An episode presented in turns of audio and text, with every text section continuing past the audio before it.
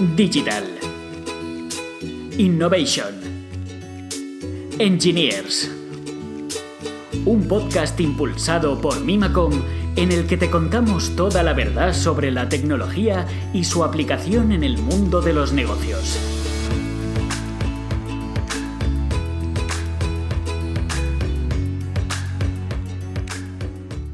Bienvenidos y bienvenidas a un nuevo episodio del podcast de Mimacom. En este podcast vamos a hablar sobre el Library, su estrategia SaaS y su departamento de Library Service.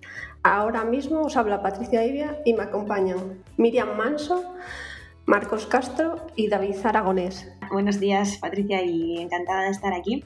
Eh, yo soy Miriam Manso, soy researcher en, en Library, llevo tres años y medio trabajando para Library y estoy con David en el, en el equipo de research. Y bueno, como comentaba Miriam, muchas gracias por, por invitarnos. Y mm, eh, aparte del departamento de research, yo llevo liderando el equipo de sistemas de diseño, que todo el mundo conoce como Lexicon, desde hace tres añitos y llevo más o menos seis años en la empresa y también he pasado por equipos de producto y cosa que conozco bien de XP también. Y bueno, a ver qué, qué nos cuenta Marcos. Y bueno, por mi parte, lo primero, muchas gracias, Padri, por organizar todo esto. Y, bueno, yo llevo muchos años trabajando en Library. Eh, he pasado por diferentes equipos. Eh, empecé en diseño y eh, luego cambié a, ingeniería y actualmente pues estoy dividido entre varios equipos. Pero bueno, más importante diría que es eh, Frontend Infrastructure, que al final llevamos todo lo que es la infraestructura de, del frontend en Library.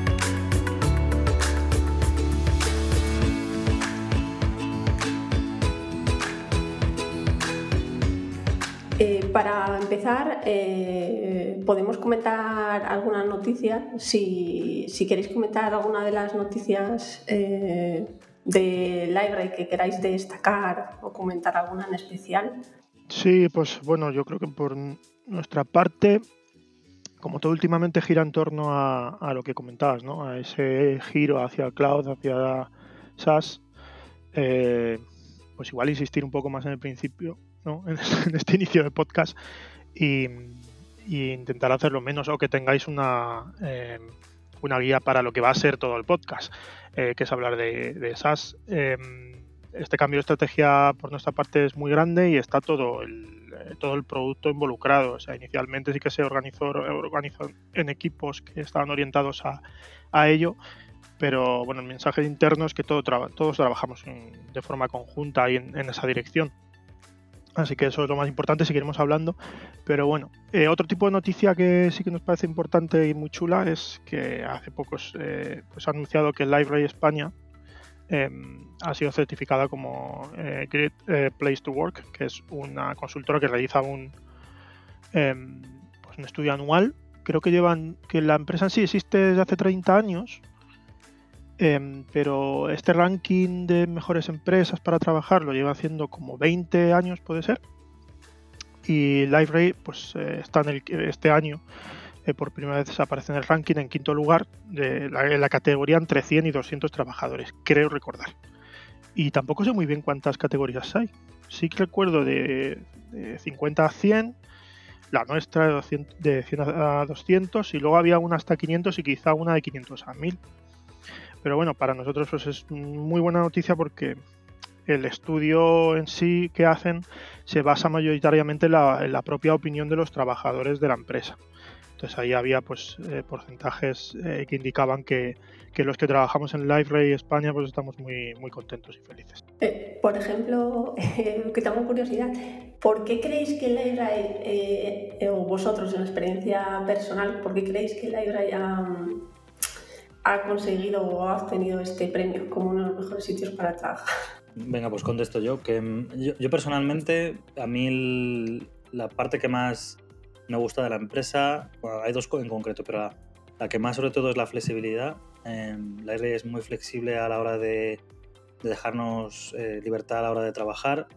Y yo, por ejemplo, que he sido padre hace recientemente, o hace, para mí es poquito, de, durante la pandemia, pues es fundamental el poder decidir el no, poder, no trabajar un poco más tarde o alargar mi jornada con vistas a poder estar un poco más peque y eso pues lo agradezco un montón. He estado no solo he trabajado para el iRay y he vivido pues otras situaciones en las que es más complicado esa flexibilidad, tienes que cumplir un horario, siempre tienes que estar de, cierto horario sentado en tu silla y quieren verte ahí y, y, eso pues hombre, no es que el modelo tradicional no funcione, pero yo creo que ahora con el trabajo en remoto, el trabajo en híbrido, pues nos da muchas más facilidades. Y luego otra de las cosas que también aprecio mucho es el, trato personal que hay entre los compañeros y compañeras. Em, yo puedo decir claramente que tengo amigos dentro de la empresa y, que se preocupan por pues, mi estado de salud, por mi vida personal y, bueno, pues como te decía, he trabajado en otras empresas en las que también trabajé de consultor y esa, esa, esa relación es mucho más difícil de, de, forjar y pues, que tengas jefes y, y responsables que te preocupan por eso y que, como te decía, te den esa flexibilidad o incluso si un día yo no puedo trabajar por lo que sea, sin necesidad de tenerme que coger un día de vacaciones. Entonces, pues yo creo que eso al final repercute en, las votaciones y en el estado general de la gente. Sí, la verdad es que, que, suena muy bien. La verdad es que sí. Y además, bueno, yo también que llevo trabajando con la IGRE desde hace mucho tiempo, eh, en los últimos 10 años, la verdad es que el crecimiento que ha tenido también, sobre todo en la oficina de, España, eh, entiendo que ese crecimiento, aparte de que necesitaba incrementar el número de trabajadores y tal, también es que la gente quiere trabajar en empresas como Library por todas estas cosas que, comentabas. Hmm, mira, justo estaba buscando ahora, Patri, em, datos sobre esto, porque no lo había mirado muy en profundidad. Y sí, es un poco lo que comentaba, ¿no? que está basado sobre todo en la opinión que tenemos los propios trabajadores, pero también lo, que, lo que pensáis los clientes de nuestros servicios. Y a, destacar, y creo muy importante ahora leyéndolo, em, que se destaca la, eh, diversidad, ¿no? Eh, destacando por el trato justo que reciben todos los empleados, independientemente de su edad, raza, sexo u orientación sexual. Creo que es importante porque sí, yo sí que lo veo así y, coincido también con todo lo que describe David. Sí, al final hoy en día hay que tener, para traer el talento hay que tener en cuenta también todas estas cosas, porque al final eh, traer talento es muy difícil y mantenerlo es todavía más difícil.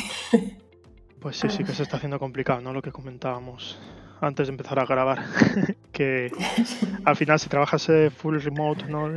No, pasas por oficina, no tienes por qué tener trato con compañeros si no quieres y demás, pues está convirtiendo poco a poco el trabajo en, se está orientando ahí hacia hacia el no importa, ¿no? En qué empresa esté trabajando o cómo esté haciendo. Eh, y bueno, para nosotros yo creo que sí que es muy importante, seguimos manteniendo las, las oficinas, podemos ir cuando queramos, eh, hay, hay, personas que de hecho que van de forma regular martes y jueves.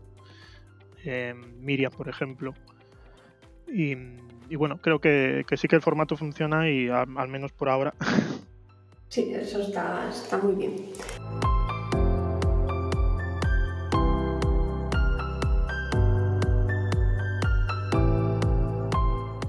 Después de, de este tema de noticias así más destacadas y tal, eh, podemos entrar ya un poco más en materia con los temas que vamos a tratar y conocer un poco más eh, hacia dónde va hacia dónde va el library. Entonces, si quieres, Marcos, eh, ya que comentabas lo del tema de SAS, ¿cómo o, o, por qué esa orientación a SAS también en, eh, en los últimos, eh, en este año, bueno, ese pensamiento de orientarse hacia, hacia temas SaaS y temas cloud? Eh, muy seguramente, Patrick, que tú que llevas tantos años trabajando con Library, pues estés muy acostumbrada al pequeño dramita que es, ¿no? Pues en algunos momentos el cambio de versión. porque es verdad que en Library pues desarrollamos un montón, hay un montón de código nuevo o cambiado eh, o actualizado a diario.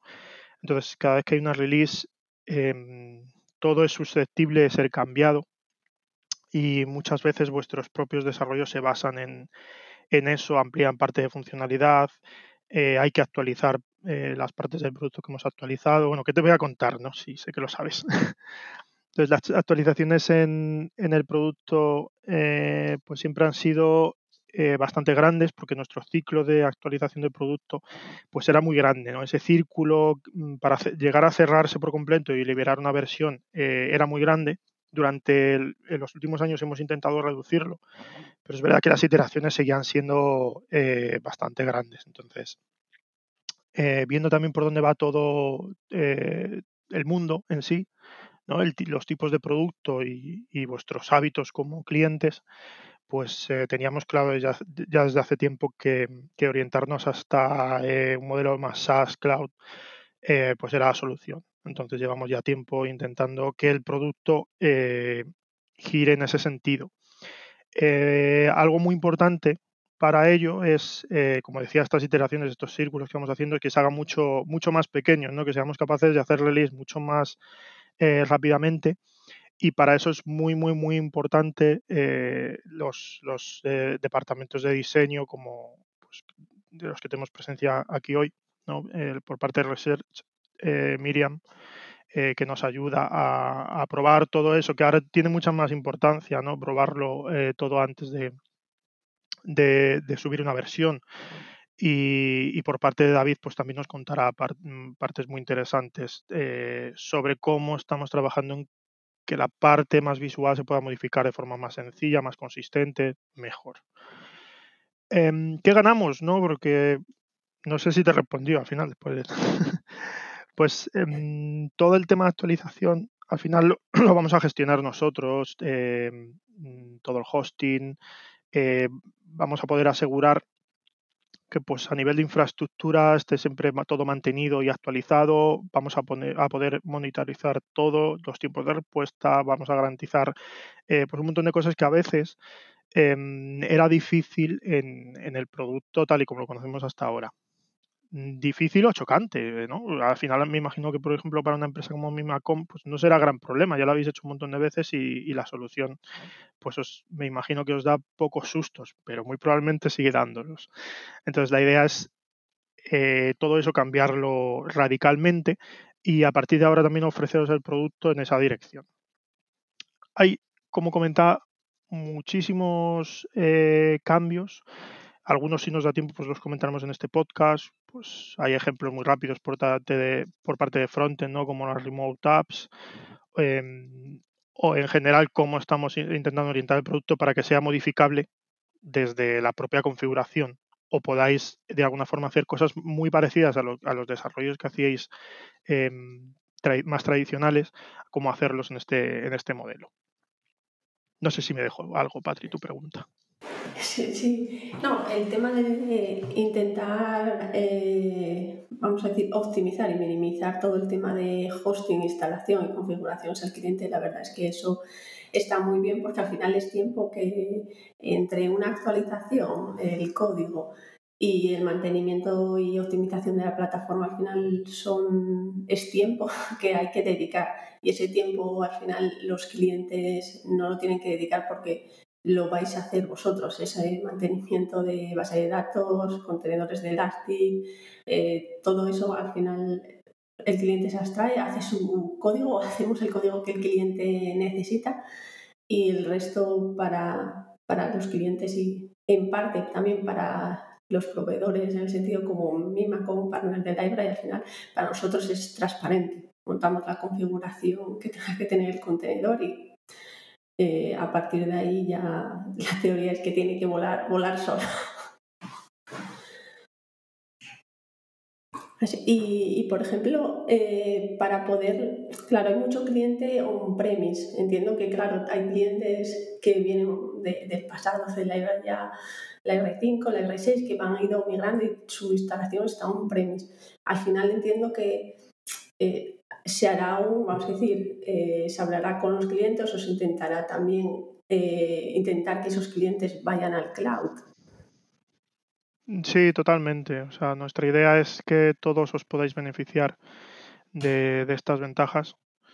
Em, a nivel de, actualización de productos, que imagínate, ¿no? Todo lo que haga soporte, que está automáticamente arreglado, parcheado eh, cambiado en, el producto SaaS. Es, la verdad es que ya solo con eso eh, ganamos mucho. Em, sí, la idea es ofrecerlo a partir de ahora como, solución principal y, la, bueno, por lo que sé, única solución a futuro, o sea, producto on promise, pues um, dejará de existir con el tiempo. Me imagino que habrá excepciones, como en todo, pero la idea es que, o sea, el modelo solo funciona si todos vamos allí, de alguna forma, sea más eh, lentamente o, bueno, el formato en cuanto a cómo llegaremos, pues no lo conozco, no tengo detalle, pero la idea es que estemos todos allí y todos nos beneficiemos de la misma manera. No, no tendría mucho sentido que soporte esté haciendo parches para una versión, una 7.1, eh, arreglando cosas que ya tendrías arregladas sin decir nada. De hecho, no conocerías ni, la existencia del error si estuvieras en el producto SaaS. Entonces, bueno, mm, es un cambio importante, lo sabemos.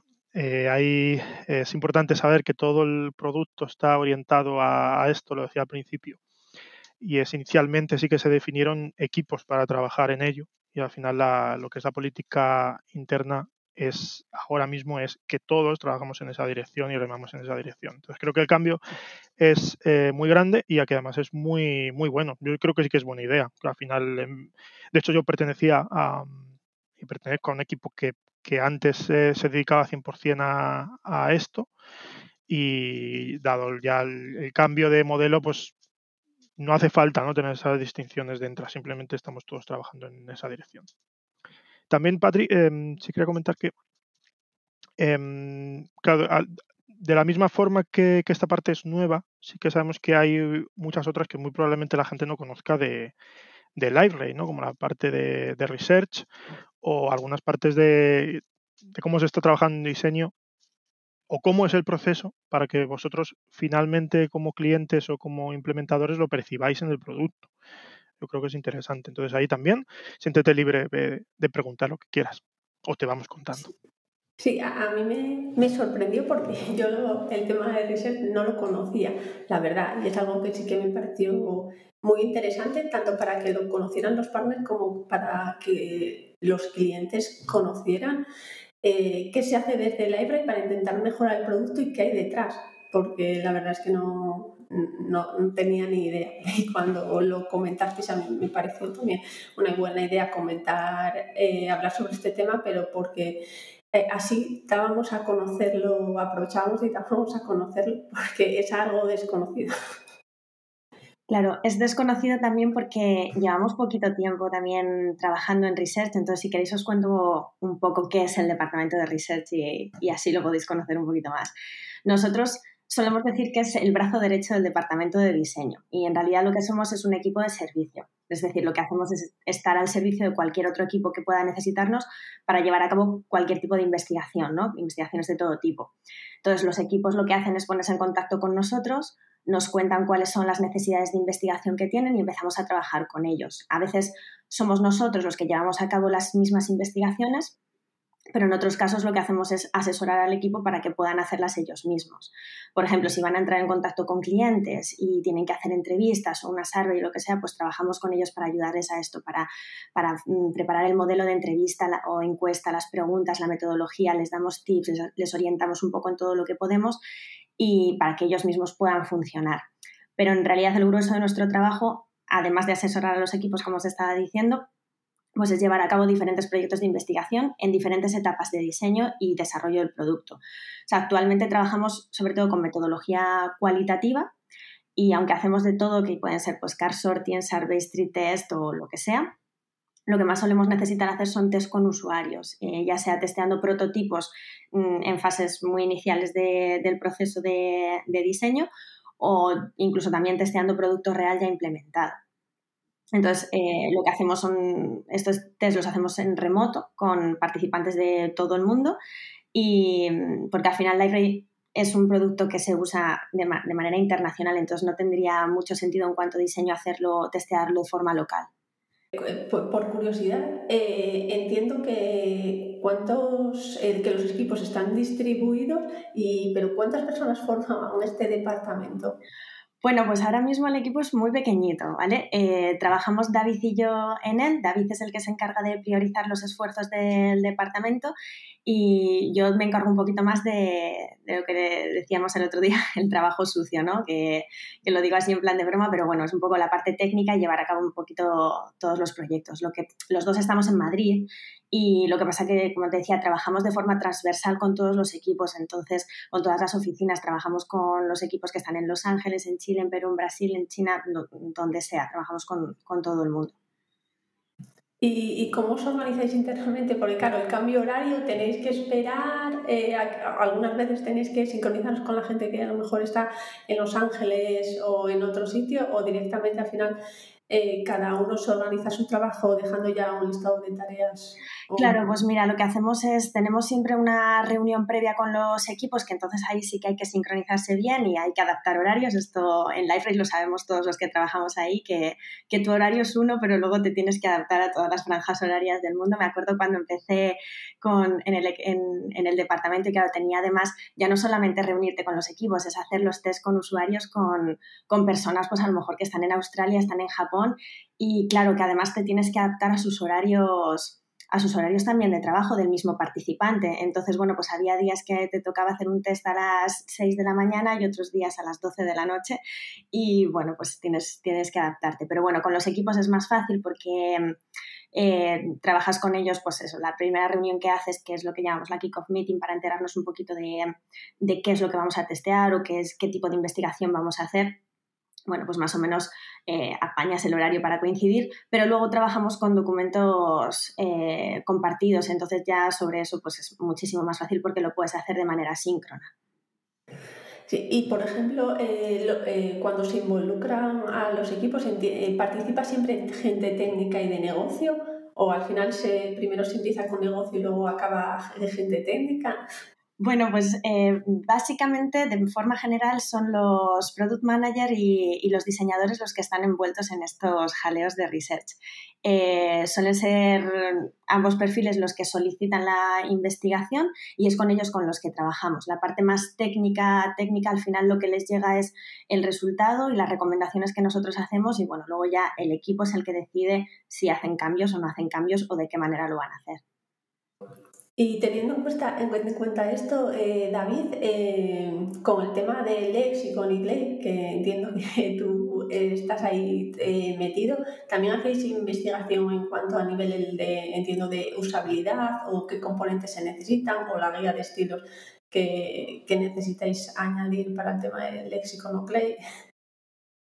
Pues, a ver, el, el testeo sobre componentes es un tema muy complejo porque Miriam lo sabe bastante bien, las, las, eh, las, percepciones que tienen los usuarios varían mucho en función de su nivel de, experiencia, ¿no? Entonces, hay componentes, por ejemplo, que son muy complicados a nivel de uso, que esos usuarios más, por decirlo, menos expertos, pues tienen más problemas. Entonces, Marcos, que es un, un fan de la accesibilidad, siempre está dando un poco ahí la tabarra con que tenemos que tener en cuenta siempre ese perfil. Entonces, pues es, es complicado, ¿no? Yo personalmente Mm, al menos nuestra intención desde sistemas de diseño, la idea es testear mucho más, sobre todo la parte de accesibilidad que siempre nos da problemas y aunque intentamos seguir siempre los estándares de la UDL3C y todas las recomendaciones que hay, pues siempre hay alguna parte que hay algún hueco que no cubrimos completamente y siempre salen cosas interesantes en los tests. ayer mismamente que, que hablábamos eh, con otros diseñadores que están empezando, ¿verdad, Miriam? Hablábamos de que eh, hicimos pruebas sobre un componente que se llama Dual List, que es una lista pues, bastante fea en general, en la que tú puedes pasar elementos de un lado, de izquierda a derecha, y, bueno, pues era un, componente bastante odiado dentro de la empresa, no, no, siempre había como una fuerza ahí increíble para eliminar ese componente, entonces se presentaron algunas propuestas para cambiarlo y, bueno, pues antes de hacer las cosas eh, de manera arbitraria, lo que hicimos fue testear. Hicimos un, test comparando esas propuestas con, con, contra el dual list y resulta que el dual list, aunque fuera muy feo y odiado, daba unos porcentajes de usabilidad mucho mejores que el resto de propuestas. Entonces lo que hicimos fue reforzar el, el, diseño que teníamos. Y mm, muchas veces eso a veces no se valora suficiente o siempre se cree que, que el área en ese aspecto a lo mejor está un poco más antiguo, pero no es del todo cierto. Al final, nosotros intentamos evolucionar, pero siempre desde, desde un, buen uso. Entonces, pues bueno, como te comentaba, pues eh, al final es difícil porque, como te comentaba Miriam, es, un departamento pequeño, eh, entonces no se puede testear siempre componentes porque la, parte más, más prioritaria es el producto, ¿no? Entonces hay muchísimas peticiones de investigación de producto, pero yo sí, sí en, cuanto veo que, que, Miriam tiene un hueco, intento, intento meter ahí la cabeza con, con los componentes y, y testeo. Me, me, acaba de venir a la cabeza una pregunta por, eh, por curiosidad, como eh, hay, hay, clientes que a veces eh, proponen como, como, mejoras o cosas que necesitan en, los en el producto o, o, mejoras que se puedan tener en cuenta. E, ¿Esas mejoras también son a lo mejor o se tienen en cuenta para valorar en cuanto a library research o de momento no? ¿Quién quiere contestar? bueno, puedo contestar yo en la parte que a mí me concierne como research, pero al final yo no tomo tampoco decisiones en ese sentido. Eh, nosotros sí que tenemos en cuenta mm, este tipo de cosas. De hecho, muchas veces cuando afrontamos un proyecto de investigación nos llega por parte del, del PM este tipo de comentarios, ¿no? De los clientes han pedido esto y pero lo que necesitamos es validar si realmente es una necesidad real para todo el mundo y si tiene sentido, porque muchas veces no podemos trabajar, aunque sería ideal, pero no podemos trabajar a la carta porque no lo que llamamos, lo que decimos un poco, esto es la carta a los Reyes Magos. Pues a veces un cliente lo necesita, pero quizá no es lo óptimo para el producto, no es, no es, lo óptimo para todo el mundo. Entonces al final ahí es donde entra precisamente investigación para determinar qué sí y qué no. Y luego aparte, ya esto os lo puede hablar pues mucho más Marcos, toda la, la, parte técnica, ¿no? que muchas veces a lo mejor queremos algo, necesitamos, o el cliente necesita algo, pero nosotros no podemos construirlo o no es el momento para hacerlo. Em, sí, pues es, es, muy importante comentar eh, que, que Library al final eh, como, como, herramienta se ha basado siempre en el, en el feedback del, del cliente. Eh, yo de hecho recuerdo que cuando trabajaba con Library, todavía no en Library, sino con el producto, eh, pues recuerdo cómo, cómo, íbamos a la oficina y cómo recibían ellos el feedback y cómo muchas de las, de, las, de los desarrollos se orientaban a lo que el cliente pedía. Em, dicho esto y que quede muy claro, y que sigue siendo así, al final es un, producto para, para vosotros, eh, implementadores y clientes, eh, estaba pensando en, lo que decía David, ¿no? Y en cómo muchas veces hemos pensado que estábamos a lo mejor cambiando algo a mejor, deprecando un componente, creando otro nuevo, cambiándolo, pero no 100% basado en, datos reales. Yo ahora miro atrás muchas de las cosas que hicimos pues eh, claro, me di cuenta ¿no? con, prueba y error que muchas funcionaron, muchas otras no. Entonces, eh, al final, esta eh, nueva herramienta para nosotros es súper útil y es muy necesaria porque nos, nos, permite trabajar en lo que realmente necesitamos trabajar para que el producto funcione mejor, para que el producto sea más, más competitivo. Entonces, sí, es difícil, pero bueno, es un, un mix no, es como decía Miriam, pues estamos eh, viendo mucho qué es lo que le viene bien al producto eh, junto a vuestro, vuestro feedback como clientes. Sí, al final es que si en un producto empezamos a meter todo lo que, pude, todo lo que pide el cliente, podemos generar monstruos. Es normal que se filtre lo que de verdad se necesita. Además, Libre tiene, tiene muchísimas funcionalidades. Al final, ser una plataforma de XP todo lo que ofrece es una cantidad de funcionalidades eh, brutal que al final también hay que saber dónde se toca y si en realidad sí se necesita, porque no todo el mundo va a necesitar lo mismo y lo que va a aportar al producto. La verdad es que sí. Una cosa, Patricia, sobre eso. Em, te quería contar que cuando yo estaba en producto sobre todo teníamos muchos debates porque había, bueno, eh, muchos clientes dan feedback, es súper positivo lo que decía Marcos, pero, pero hay muchísimos sesgos. Cada uno además da el feedback en base a cómo ellos usan el producto. Y el problema que tenemos normalmente, que muchas veces parece que no, no tomamos partido en ese feedback, es porque es muy complicado tener una, una decisión a nivel de, por ejemplo, de interfaz que sea muy opinionada en el sentido de que cumple lo que un cliente necesita, pero a la vez hay otros clientes que justo nos están pidiendo otra cosa. O que probablemente haciendo eso no les va, no les va a hacer nada bueno. Entonces, muchas veces ese es el debate que tenemos interno de si realmente eh, estamos mejorando el producto o solo por atender una petición de feedback eh, y quedar bien con el cliente. Entonces, la idea siempre es que producto, que son los product managers, ese departamento, un poco eh, evalúe siempre esa mejora. Al menos si una mejora satisface a muchos clientes, es obvio que es mucho mejor que solo al final unos pocos que nos están pidiendo algo muy singular. Es más fácil creo, ¿no? desde mi punto de vista, confiar en, eh, cuando sabes, cuando conoces el proceso de quien está creando el producto. Entonces, mm, también esperamos, ¿no? y parte del propósito de, por nuestra parte, nuestra parte del podcast es que eh, al conocer que sí que estamos trabajando con ello, cómo lo valoramos, cómo ponderamos eh, esas decisiones finales, pues de alguna forma pues confiéis en que la solución que tiene el producto pues está meditada que a veces no es complicado. Em, pero bueno, sabed que ahora sí que lo estamos eh, midiendo y es, importante. Eh, por, ejemplo, eh, desde que se, por ejemplo, se hace una petición al departamento para evaluar si es necesario em, hacerla o, valorarla, luego cuando el resultado es satisfactorio, es decir, sí, podemos implementarla, e, esa fase de implementación, vamos a decir, eh, de la solución final es, eh, es, es, decir, tiene mucho, mucho tiempo, lleva mucho tiempo, tiene mucho protocolo en, en medio. Em, bueno, sí puedo decir que hemos mejorado mucho al respecto. Eh, no sé decirte si es rápido o lento, la verdad, porque igual son demasiados años en Lifeline, ¿no? Em, puedo asegurar que es muchísimo más rápido de lo que era antes y que gracias a, mm, la estructura que tenemos, por ejemplo, a nivel de, sistema, ¿no? que exista un sistema y que tengamos ya tan claro qué parte forma parte de, mm, de qué parte del producto qué equipo, pues es mucho más fácil de, atajar la, tarea. Em, en esto también nos puede contar David, seguro que, cosillas importantes. Eh, respecto a lo último que estábamos comentando, eh, sí que creo que, es importante porque me lo dejaba, que mm, para que vosotros podáis eh, al final adaptar las soluciones y que trabajamos constantemente desde el punto de vista técnico o incluso desde el de diseño. Ahora nos puede contar también David sobre tokens y cosas que se están haciendo muy chulas en diseño.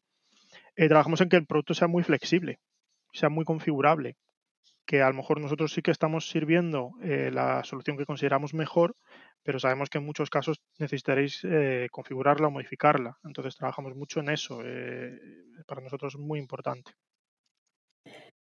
Y, por ejemplo, en, en cuanto hablando de, diseño y, cosas, cambios que se puedan hacer, en cuanto a revisar, por ejemplo, optimizaciones de código, revisar, bueno, eh, Clay, eh, los ficheros que puedan quedar por ahí, a lo mejor también de temas eh, tanto de JavaScript como de diseño, ¿se ha revisado ese tema?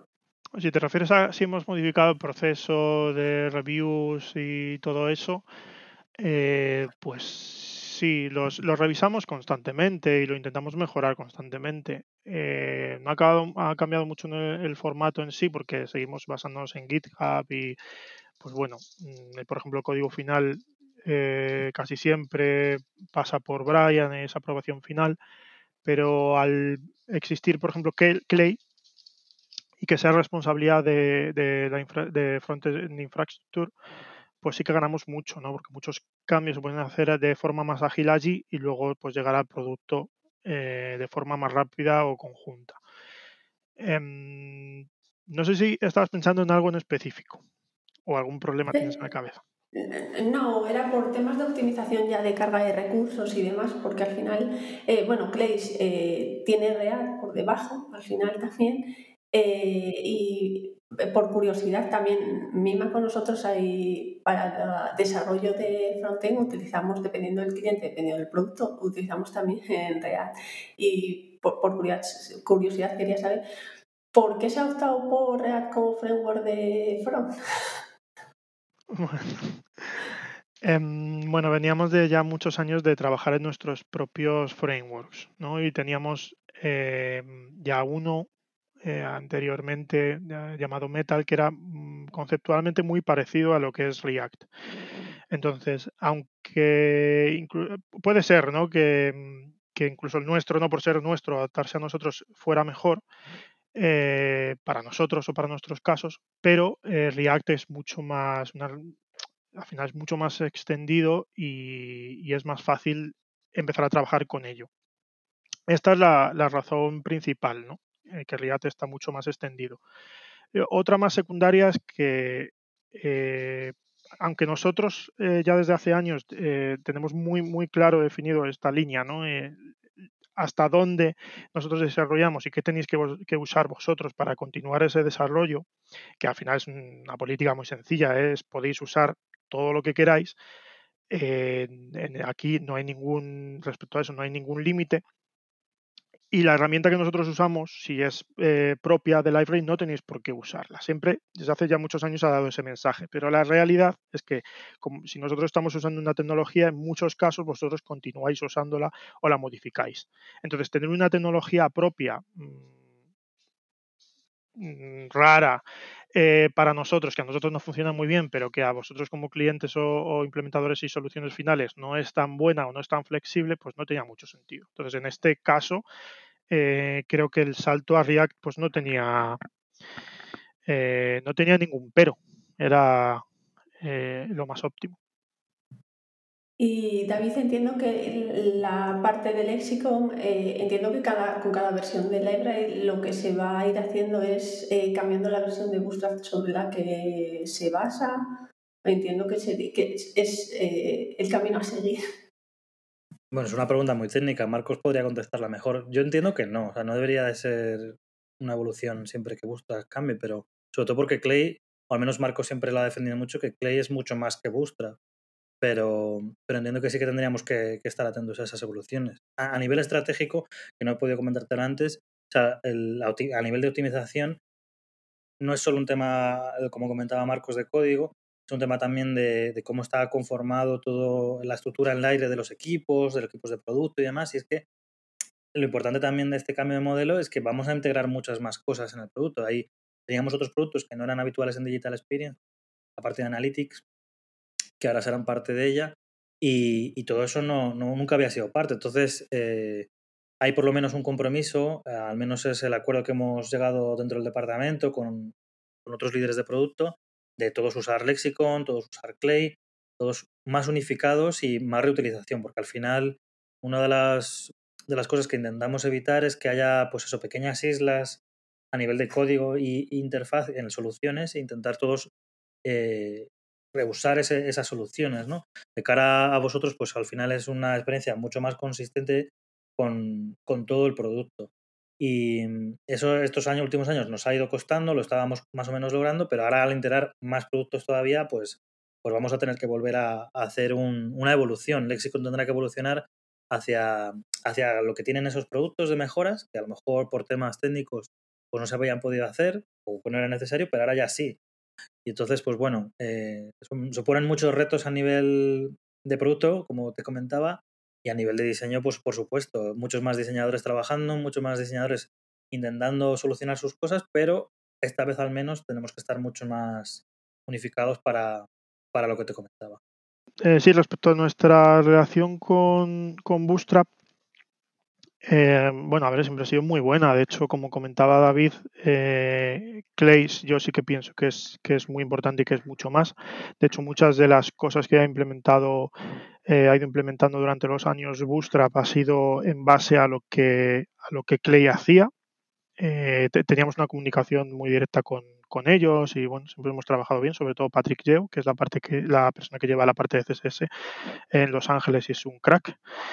Em, dicho esto, pues hemos tenido siempre muchas fricciones, sobre todo los clientes finales, porque los cambios de versión de Bootstrap son cambios de marcado muy radicales. Nunca hemos llegado a entender del todo por qué hacían esto, porque ellos necesitaban romper a nivel de, una clase que llevaban años usando.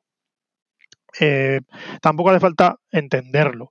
Lo que sabemos es que pasa y que de alguna forma tenemos que, que evitarlo.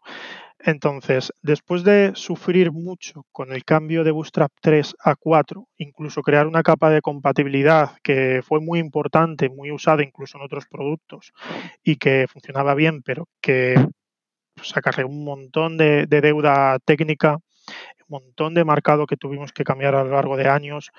Eh, bueno, entonces tenemos muy claro que, que si Bootstrap sigue esa línea de romper completamente con la versión anterior, como ha hecho en el caso de la versión 5, pues nosotros no podemos seguir ese ritmo por el bien de nuestros, de nuestros usuarios.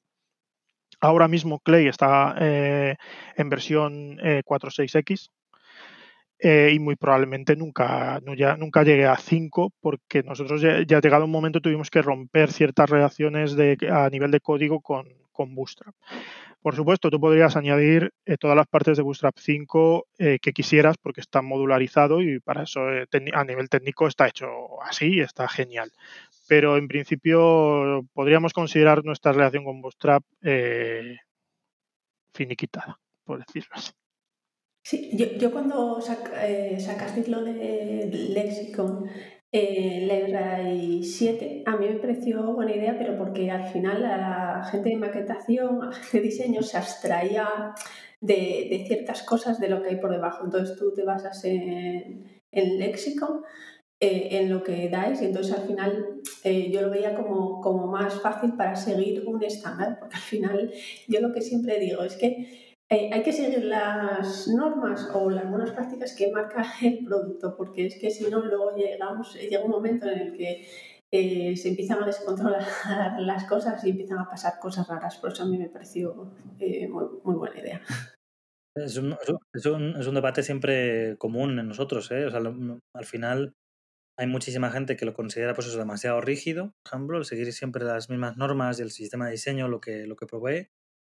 Y, y otros, por ejemplo, en cambio, pues para ellos es mucho más fácil porque tienen que pensar menos. Entonces, al final, eh, tiene que ser un balance entre todo eso, porque una cosa sí que es importante decirlo también es que la creatividad de romper el sistema de diseño es lo que hace evolucionarlo. Entonces, tiene que ser una cosa intermedia, pero yo estoy más o menos en lo que has comentado, que hay que seguir las normas, al menos ese tiene que ser el, el estándar, y luego ya, si ves que no encaja bien, hay que intentar, pues eso, hablar con la parte que llevamos todo eso intentar evolucionarlo y si necesitas hacer algo para cumplir los requerimientos del cliente, por ejemplo, o del ese caso de, esa parte del producto, pues adelante y ya el sistema de diseño intentará alcanzarte para que, para que por lo menos lo que has solucionado tú lo solucionemos en otra parte del producto.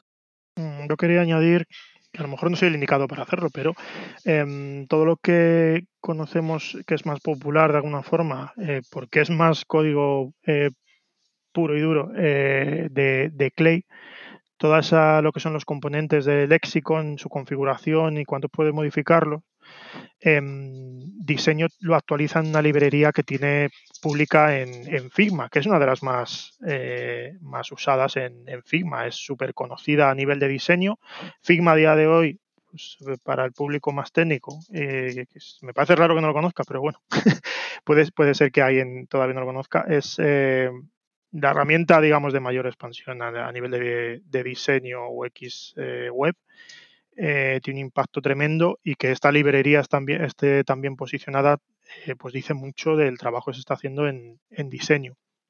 También eh, a nivel de, cliente, ¿no? Y pensando en, jo, mis diseñadores tienen que trabajar en esto, ¿no? En, modificar el producto, ciertas partes o un componente, pues también que sepáis que está en esa librería, que muy probablemente sea más sencillo modificar ahí ese componente, adaptarlo y, ver el resultado de qué, variables, qué tokens eh, se dan con, ese cambio que has hecho y luego que sea muy fácil implementarlo en, en el producto. De hecho, pues estamos trabajando David, ¿nos puedes contar un poquito más? Estamos trabajando en que esos cambios sean mm, a nivel de, interfaz, o sea, a nivel eh, lo más simple posible, que podamos cambiar el, sistema en su raíz de una forma muy sencilla. Sí, o sea, mm, bueno, como comentaba, este año tiene un montón de retos, ¿vale?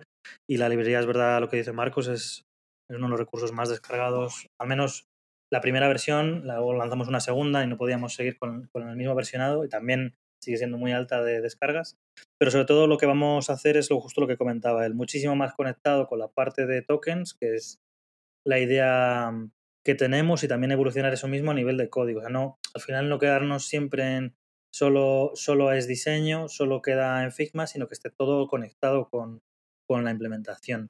Entonces, eh, ahora mismo, pues teníamos, por ejemplo, las variables que, utiliza Bootstrap en SAS y la idea es evolucionar Clay también a tener estos nuevos design tokens y, que esos design tokens repercutan en cómo está hecha la librería y prácticamente la librería sea un uno a uno con lo que, lo que la librería de Clay proporciona.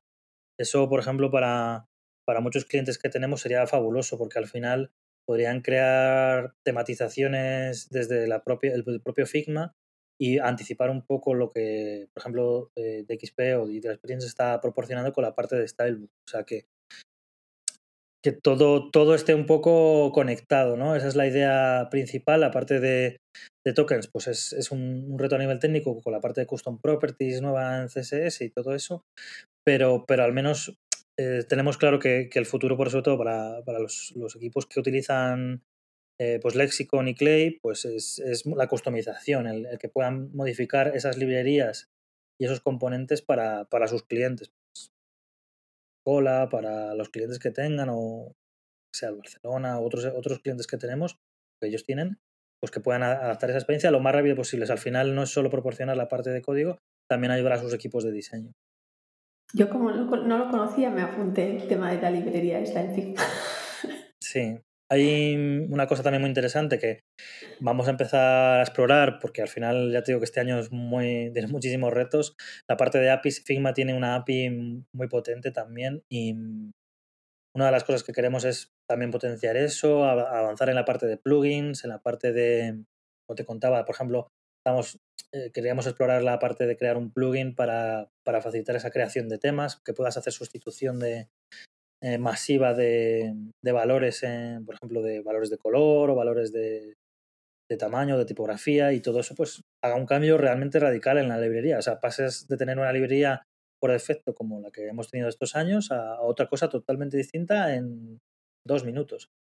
Entonces, pues bueno, y como te comentaba la parte de la API, pues a nivel, por ejemplo, de, del front, eh, también puede ser interesante. También nos gustaría explorar el que directamente, pues lo que proporcionásemos, eh, como te decía, fuese lo más uno a uno posible con, con Clay. Y eso, pues, pues sería una pasada. El, el, el, que directamente soltases ahí un componente eh, que es luego literalmente inspeccionando la parte del código que te deja Figma, poder llevártela al producto, por ejemplo, eso podría ser muy top para nuestros clientes. Otra de, las, de los puntos ahí de exploración, pero bueno.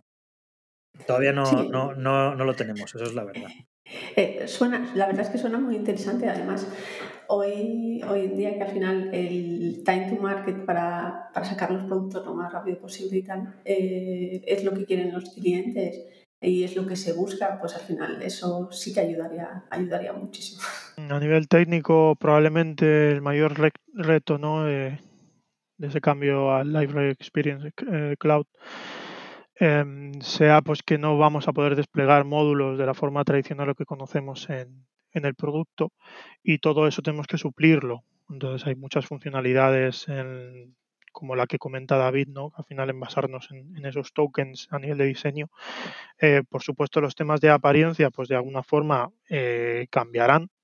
No, donde antes modificábamos miles de líneas de CSS, pues tiene que de alguna forma convertirse en crear eh, fragmentos con el mínimo código posible y modificar el, sistema de diseño, esos, esos tokens. Entonces, eh, conseguir eh, ser hábiles con ello y proporcionaros eh, la, la, mejor solución es, es, clave.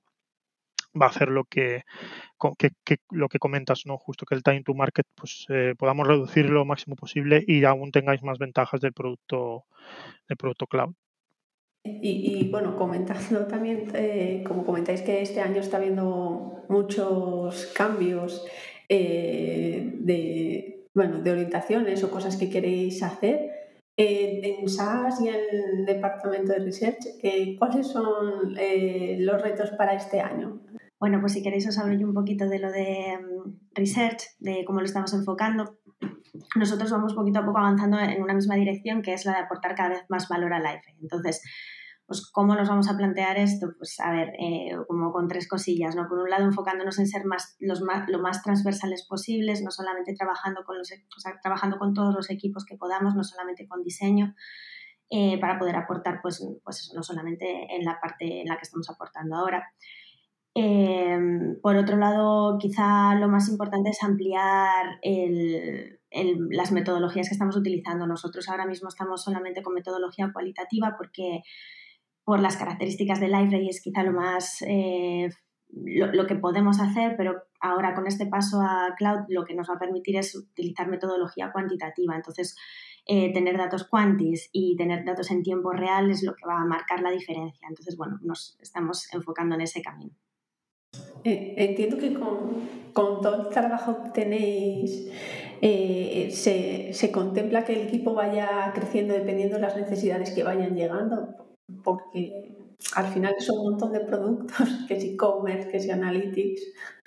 Esa es la idea, pero bueno, te puede contestar más David, que es el que sabe un poquito más de, cómo, cómo vamos a crecer. Sí, bueno, al final es lo que te comentaba, este año hay muchos retos. El apartamento tiene pensado hacer muchas contrataciones. Estoy ahí negociando a ver si podemos al menos que una de esas contrataciones sea para nosotros, para la parte de research también.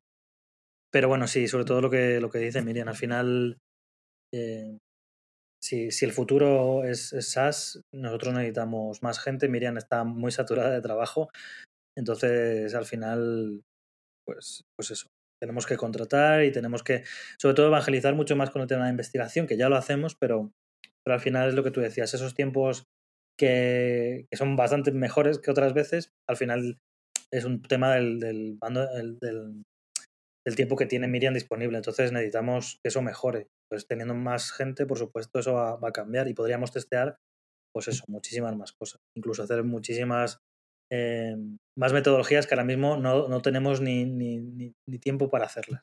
Así que sí, la idea es crecer. Al menos este año, por lo menos, yo creo un, un nuevo reset sería lo, lo ideal para nosotros. Y luego, bueno, temas relacionados ya con temas de front y nuevas funcionalidades. Eh, el tema de sobre remote apps, eh, ¿qué nos, nos, podéis contar? Es una de las, de las muchas eh, nuevas soluciones que estamos intentando contribuir para, para facilitar los desarrollos en, en la plataforma cloud. En este caso, pues es, muy sencilla, ¿no? Es, eh, si has hecho, tienes tu aplicación fuera del library por las razones que, sean, son todas válidas. Tienes eh, a lo mejor los servicios en un lado, la API en otra, eh, bueno, pues lo estás organizado de una forma diferente y quieres poder integrarlo en el producto, en el producto cloud, puedes simplemente crear la aplicación y darle los, los sources y desde ese momento pues eh, Library te va a dar dos opciones para integrar eh, la aplicación mediante widgets. Em, en unas más tradicionales, tipo mostrando un, iframe, donde eh, además de tener el iframe, pues lo que se hace es contribuir al iframe en diferentes estados de library, sesión, etcétera, para poder de alguna forma hacer una integración. Y luego, pues una que queremos pues, un poquito más moderna, que es un con Custom Elements y lo que se va a hacer es eh, introducir tu código como si fuera parte de, de Library, va a vivir más en el en, todo en el environment de, de Library y vas a poder eh, trabajar de una forma más directa. Eh, ya que tienes el marcado, le vas a, el, el, JavaScript se va a cargar en, como parte del, body el CSS igual y bueno, pues una forma de integrarlo más directa. Esto permite de alguna forma tener tus aplicaciones muy rápido, eh, servirlas de diferentes formas según la necesidad. Podrías eh, incluso instanciarla varias veces en la página, que IRE se va a encargar de, cargar los recursos una única vez. Y bueno, es un ejemplo de algo que es sencillo, pero que ya está muy orientado a lo que es eh, el cloud. Eh, entiendo que esta funcionalidad ya está en las nuevas características del Library 7.4 y, y se está trabajando en ella para añadir más funcionalidades, tipo a lo que Marco Leo también está haciendo con el tema de objects y, y para añadir nuevas funcionalidades. Y luego entiendo que en cada versión, eh, bueno, en cada versión que se saca cada semana, entiendo que van esas nuevas funcionalidades que se van añadiendo para Remote Apps y restos de de opciones que se van añadiendo al producto. Exacto. Estamos trabajando así, en esos ciclos que comentábamos al principio, en acortarlos, como comentas, pues hay eh, tags de versiones eh, semanales o bueno, tan, tan rápido como podemos. Eh, es más pensando sobre todo en, este giro a cloud.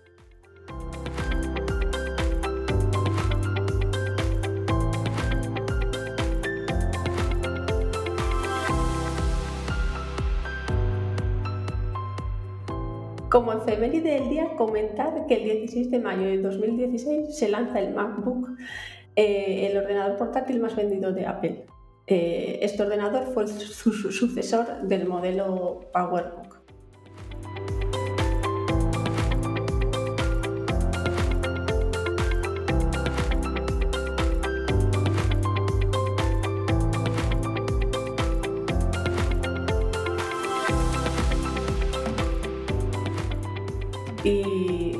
Nada más eh, por hoy. Nos despedimos hasta dentro de 15 días y dar las gracias a Miriam, Marcos y David por estar con nosotros hoy. Muchas gracias a ti, Patricia. Gracias a ti, Patricia. Un placer. Gracias, Patri. Gracias. Chao.